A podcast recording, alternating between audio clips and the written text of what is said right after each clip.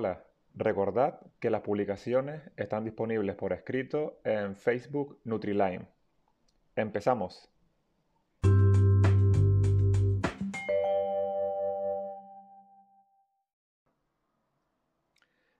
Esta publicación se titula Proteína, lo fundamental. Los orígenes de la palabra proteína vienen del griego proteos, que significa lo primero, lo fundamental.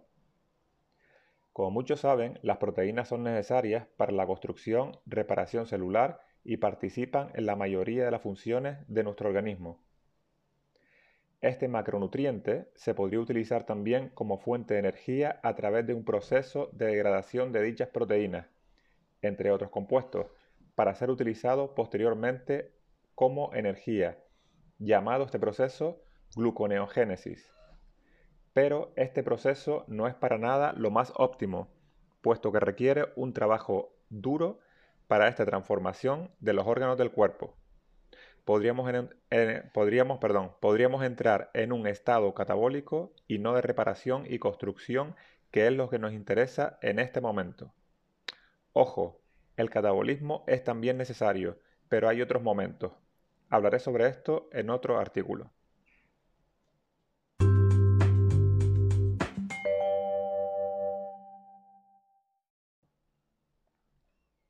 Pues bien, para la obtención de energía utilizaremos mucho más eficientemente los otros dos macronutrientes, que son los carbohidratos y las grasas.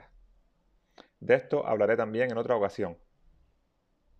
Las proteínas, para ser sintetizadas por el organismo, se dividen, como ya saben, en nueve aminoácidos esenciales.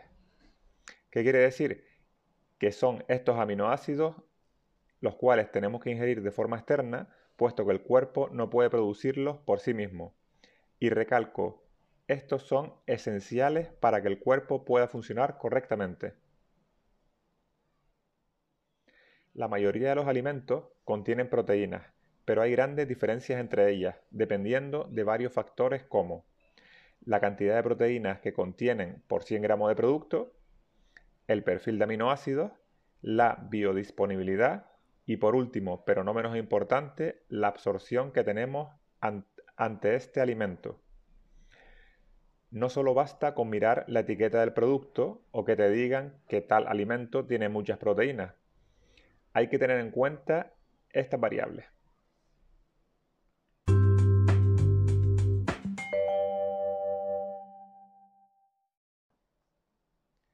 Hay muchos alimentos de origen animal y vegetal que tienen altas concentraciones de proteínas, pero su biodisponibilidad, o sea, la disponibilidad que tiene esa proteína para ser absorbida por nuestro organismo, puede ser mayor o menor.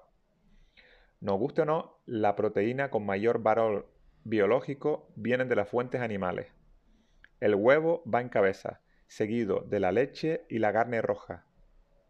Otra cuestión es la intolerancia o alergia que nos pueda producir o no ese alimento. No quiero decir con esto que los vegetales son malas fuentes de proteínas y que deberías de comer proteínas animales.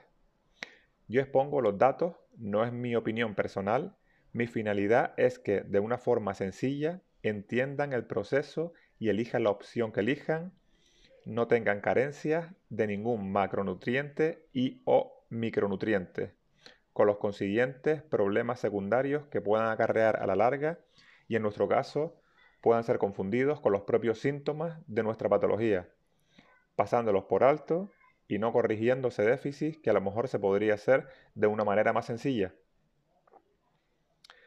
Por ejemplo, si no quieres o puedes consumir proteína de origen animal, podrías incluir las judías, que son ricas en proteínas, pero al no reunir con todo el perfil de aminoácidos esenciales que son lo necesario para que nuestro cuerpo trabaje de una forma óptima, pues tenemos que utilizar otras proteínas complementarias, como el arroz que aportaría y notaría los valores óptimos de metionina y triptófano, que están limitados en este tipo de legumbres. Al mismo tiempo, deberíamos consumir mayores cantidades que si fuera un alimento de origen animal, puesto que su biodisponibilidad es menor y también tener en cuenta nuestra absorción del alimento. Si causa gases, inflamación, pues lógicamente su absorción será aún menor. De ahí la mayor complejidad de llevar una dieta vegana, sin incluir huevos ni productos lácteos. Pero no es imposible. Si es lo que te va bien y te gusta, se podría llevar utilizando proteínas complementarias para obtener todo el perfil de aminoácidos esenciales, como hablamos anteriormente, y o suplementos como estos propios aminoácidos, omega 3, vitamina 12, etc. Sé que pueden pensar que hay productos vegetales que aportan omega 3. Es cierto, pero como ya hablaremos, hay grasas y grasas. No son todas iguales y su biodisponibilidad y efecto en el organismo pueden ser totalmente contraopuestos, dependiendo de cuáles y cómo los utilicemos. No me voy a meter en la cantidad diaria recomendada de proteínas, pero opino que como todo, adaptarlo a las condiciones particulares de cada persona.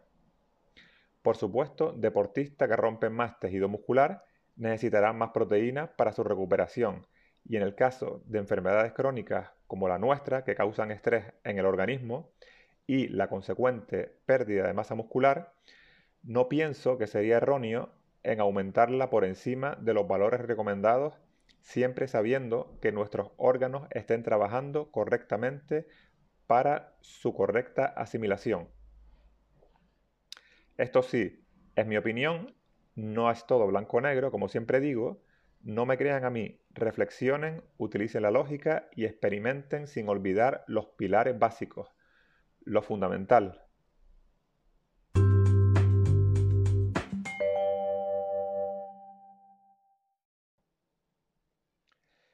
¿Se puede vivir comiendo solo frutas? Sí. ¿Se puede vivir comiendo solo productos vegetales? Sí. ¿Se puede vivir comiendo solo carnes? Sí. ¿Se puede vivir sin comer? Sí, pero no mucho tiempo. Nuestro cuerpo hará siempre todo lo posible para adaptarse a todo tipo de condiciones, pero ¿es lo más óptimo? ¿Queremos sobrevivir o queremos vivir y darle a nuestro organismo todos los nutrientes que necesita para darle una oportunidad de recuperación? Ya eso es decisión de cada uno.